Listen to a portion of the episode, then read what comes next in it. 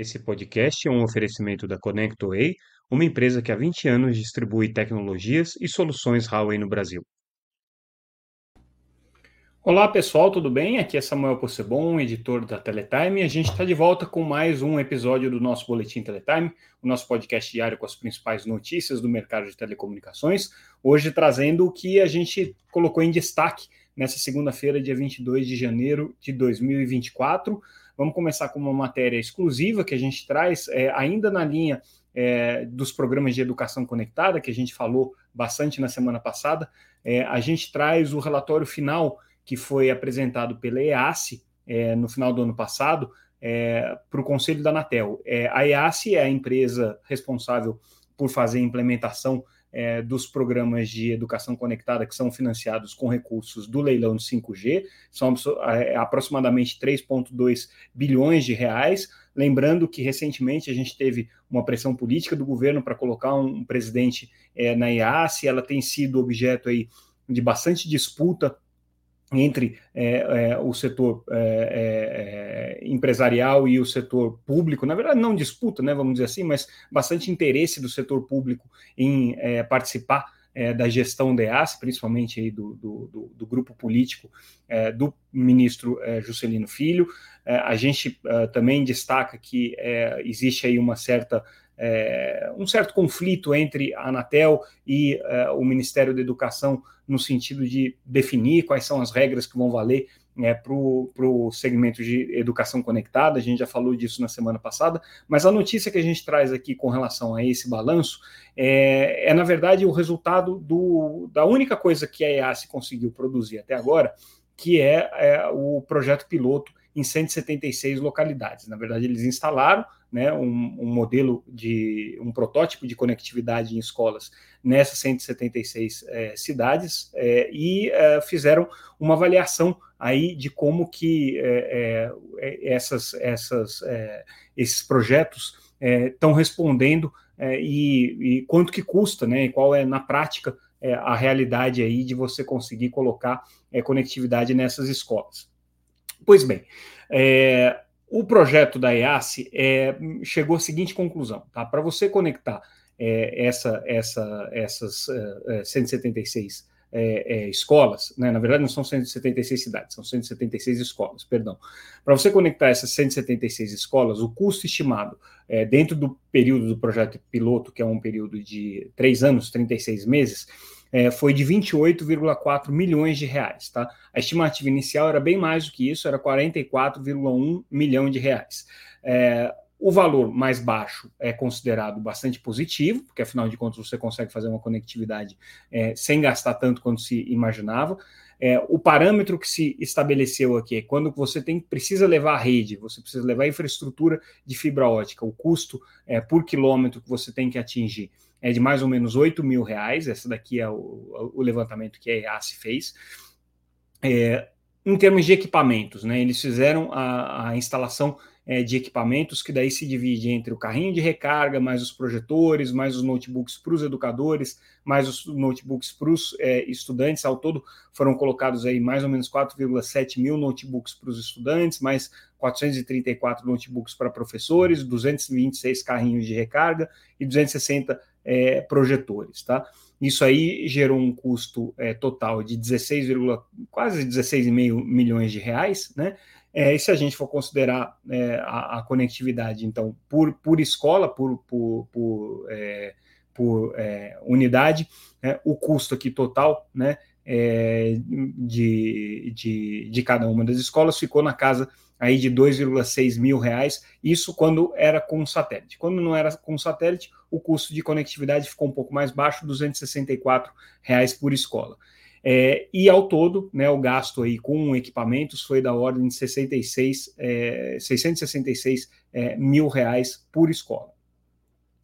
É, na parte de rede interna, o custo aqui ficou um pouquinho mais alto, né? Você tem que colocar é, instalação de Wi-Fi e tudo mais. É, o total aqui de gasto foi de 2,2 milhões de reais, praticamente, né? E se você considerar todas as escolas é, atendidas nesse projeto piloto, que são 176 escolas, né?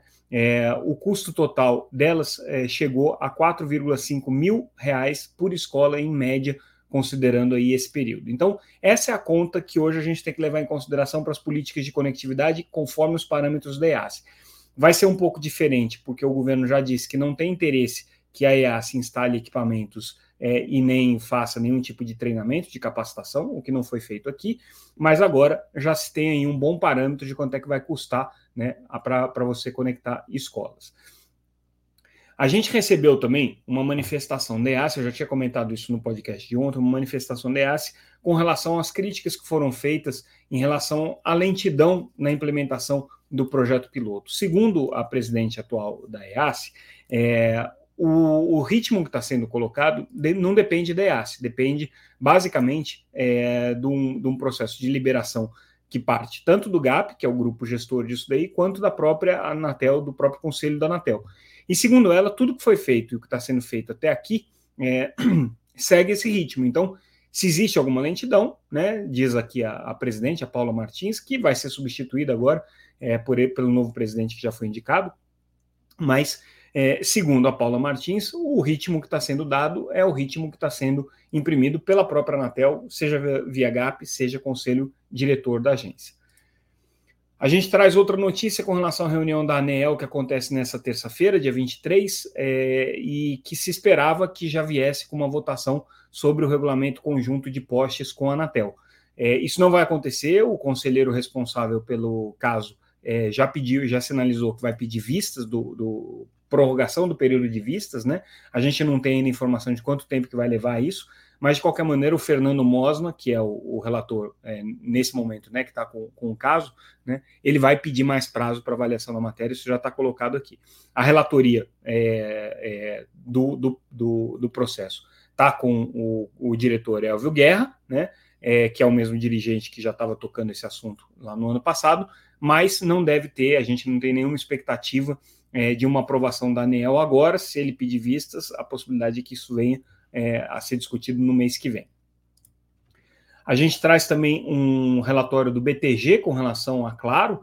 É interessante esse relatório porque ele é bastante otimista com relação a, a, ao desempenho que a Claro tem manifestado tanto na, na, nos serviços móveis quanto na banda larga fixa. Né? O que o BTG aponta aqui é que a Claro hoje é a empresa que mais cresce em banda larga móvel, ou seja, em acessos móveis, é, e também tem tido um resultado notável aqui quando se considera a implementação de fibra, apesar dela ser é, entre os players de banda larga. Ela é um principal player de banda larga, mas ela não é o principal player de fibra, ela fica bem atrás aí, tanto da Vivo quanto é, da, da, é, é, da Oi ela está em patamares equivalentes aí aos grandes é, provedores, os grandes ISPs em termos de fibra, com cerca de 1,2 milhão de clientes em, em, em fibra ótica, é, mas com perspectivas de crescimento aqui bastante sólidas. E segundo o BTG, a tendência é que a Claro mantenha essa posição, por isso eles estão muito otimistas aí com o resultado da Claro é, e com o efeito positivo que a implementação da infraestrutura de fibra tem feito na base de banda larga da Claro, ajudando a evitar a, a perda de, de, clientes, né? E agora com boas perspectivas de conseguir ter uma ampliação. A gente traz também uma entrevista com o diretor de marketing da Oi, é, da, perdão, com o diretor de marketing da, da TIM, é, que é, comenta sobre as estratégias de fidelização que a empresa tem adotado recentemente. A gente falou com o Paulo Esperandio, né, a entrevista foi feita pelo nosso é, é, é jornalista é, Danilo, é, e ele e, e o Esperandio disse aqui como é que essa estratégia está sendo seguida pela, pela, pela TIM como forma de garantir que a empresa não perca base, principalmente aqui nesse caso especificamente da estratégia do pré-pago, é, mas isso deve se é, é, é estender também ao pós-pago. A gente está falando da parceria com a Ambev, que foi anunciada na semana passada, que são estratégias em que é, o cliente da TIM tem benefícios é, a partir de parceiros. Né? essa, esse benefício que está sendo dado aqui, nesse caso, é para entregas gratuitas pelo Zé Delivery, mas eles estão desenhando uma série de outras estratégias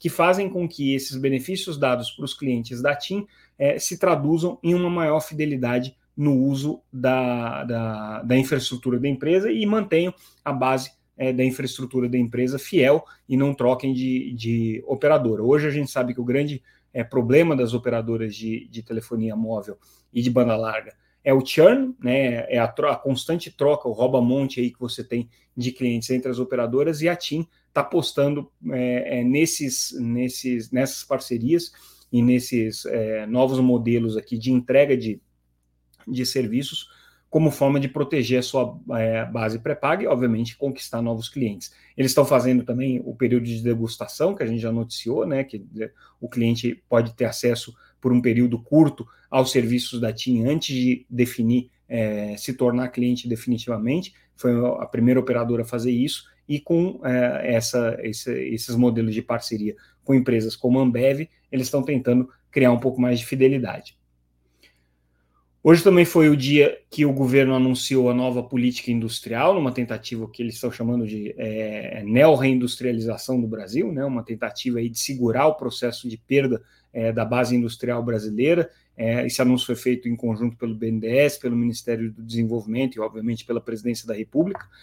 A perspectiva aqui é de investimentos pesados em, em é, subsídios e, e, e é, mecanismos de indução é, da industrialização, são 300 bilhões de reais. O setor de telecomunicações ele é afetado por isso, porque boa parte dessa nova política de industrialização que foi definida aqui pelo Conselho Nacional de Desenvolvimento Industrial passa pela transformação digital. Então existe uma boa perspectiva e uma previsão de recursos tanto para conectividade quanto para indução de projetos de transformação e inovação. É, a questão só é a gente entender o que, que vai ser dinheiro novo nisso e o que já é dinheiro de FUST, Funtel é, é, e FINEP, que já estava previsto né, é, para o fomento do setor. Mas pelo menos agora existe aqui uma ação coordenada, uma tentativa de ação coordenada para que esses investimentos tenham como foco aí o processo de transformação da indústria e transformação digital da economia brasileira como um todo. A gente traz também a notícia da abertura do edital aqui para vaga é, de ocupação do representante do, do, do setor de usuários no Conselho Consultivo da Anatel. É importante que os setores aí envolvidos com, com é, usuários de telecomunicações é, se manifestem, porque a partir dessas listas é que o Ministério das Comunicações vai indicar quem que vai participar do Conselho Consultivo da Anatel. Como a gente já disse, não é um conselho que tem nenhum poder deliberativo, mas participa de discussões importantes e nos momentos de votação aí de plano geral de metas de universalização e de plano geral de outorgas, eles têm é, que ser é, obrigatoriamente ouvidos. Então, é, acaba tendo aí algum tipo de repercussão e influência. Mas, basicamente, hoje é um conselho é, de interlocução entre a Anatel e, e, os diferentes setores aí que compõem né, a sociedade civil, seja empresarial, seja não empresarial, direitos do, e, e, de representantes é, de defesa do consumidor. É, a gente traz também a notícia que o conselheiro da Anatel, Alexandre Freire, é, encaminhou para a área técnica um pedido de estudos sobre é, uso de inteligência artificial em data centers. A gente lembra que ele já está analisando a questão da revisão do regulamento de segurança cibernética, e aí ele já havia pedido o uso de é, inteligência artificial pelas operadoras de telecomunicações e agora também fez esse mesmo pedido é, de estudos em relação ao mercado de data centers, que tem né, uma sinergia grande aí com, com é, a infraestrutura de telecomunicações. O conselheiro Alexandre Freire é também é, presidente do Conselho de Infraestrutura da Anatel.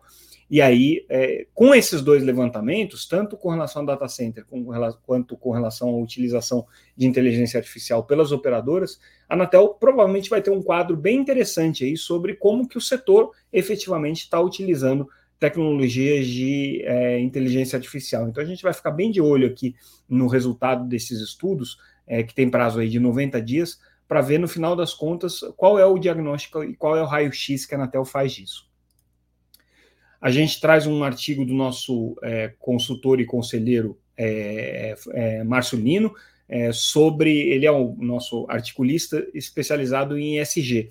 Ele escreve é, um artigo trazendo as principais tendências de SG para ano. E aí, o que ele coloca para esse ano de 2024 é três tendências principais. Uma com relação à sustentabilidade, aí como repercussão já da Conferência do Clima, que aconteceu ano passado. É, uma com relação é, à questão de privacidade de dados, então existe aí é, uma, uma preocupação grande que está colocada é, na questão né, da privacidade e da proteção de dados dos, dos usuários como um tema central aí de, de é, atenção na agenda ESG. E, por fim, o atendimento aqui das obrigações de desenvolvimento sustentáveis ou dos, dos Objetivos de Desenvolvimento Sustentável da ONU, né, que tem pautado aí cada vez mais é, as, as, empresas no que diz respeito à sua atua, atuação ESG, mas especificamente a Anatel já está cada vez mais preocupada com é, incorporar essa questão da agenda ESG para dentro aí do, do, da atividade regulatória. Então, são três temas aqui que ele aponta como importantes. E a gente finaliza o nosso boletim de hoje com a chamada que está sendo feita pela RNP e pelo CPQD é, para que startups é, na área de 5G e Open Run apresentem projetos é, que vão ser é, parte aí do, do, do, no projeto de, do Open Run Brasil, né, é, que busca, de alguma maneira, é, fomentar soluções de rede de acesso em rádio aberta no Brasil, soluções Open Run, né?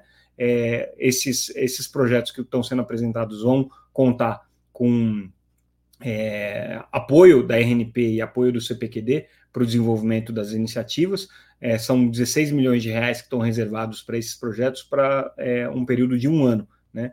É, então, uh, com isso, né, a ideia é fomentar o trabalho de pesquisa e o trabalho de inovação por meio dessas pequenas, é, dessas pequenas empresas que estão hoje desenvolvendo esse tipo de análise e esse tipo de, de pesquisa. É, cada um dos selecionados vai receber até 100 mil reais, né? É, e aí inclui plataforma de teste, inclui né, integração com outros serviços e tudo mais. O cronograma está é, divulgado direitinho lá no site da Teletime, confiram a matéria. E com isso, a gente encerra o nosso boletim de hoje, ficamos por aqui e amanhã a gente traz mais notícias sobre o mercado de telecomunicações. Mais uma vez agradeço a atenção de todos vocês. Tudo que a gente comentou aqui está disponível gratuitamente lá no site e amanhã a gente volta. Obrigado, pessoal. Tchau, tchau.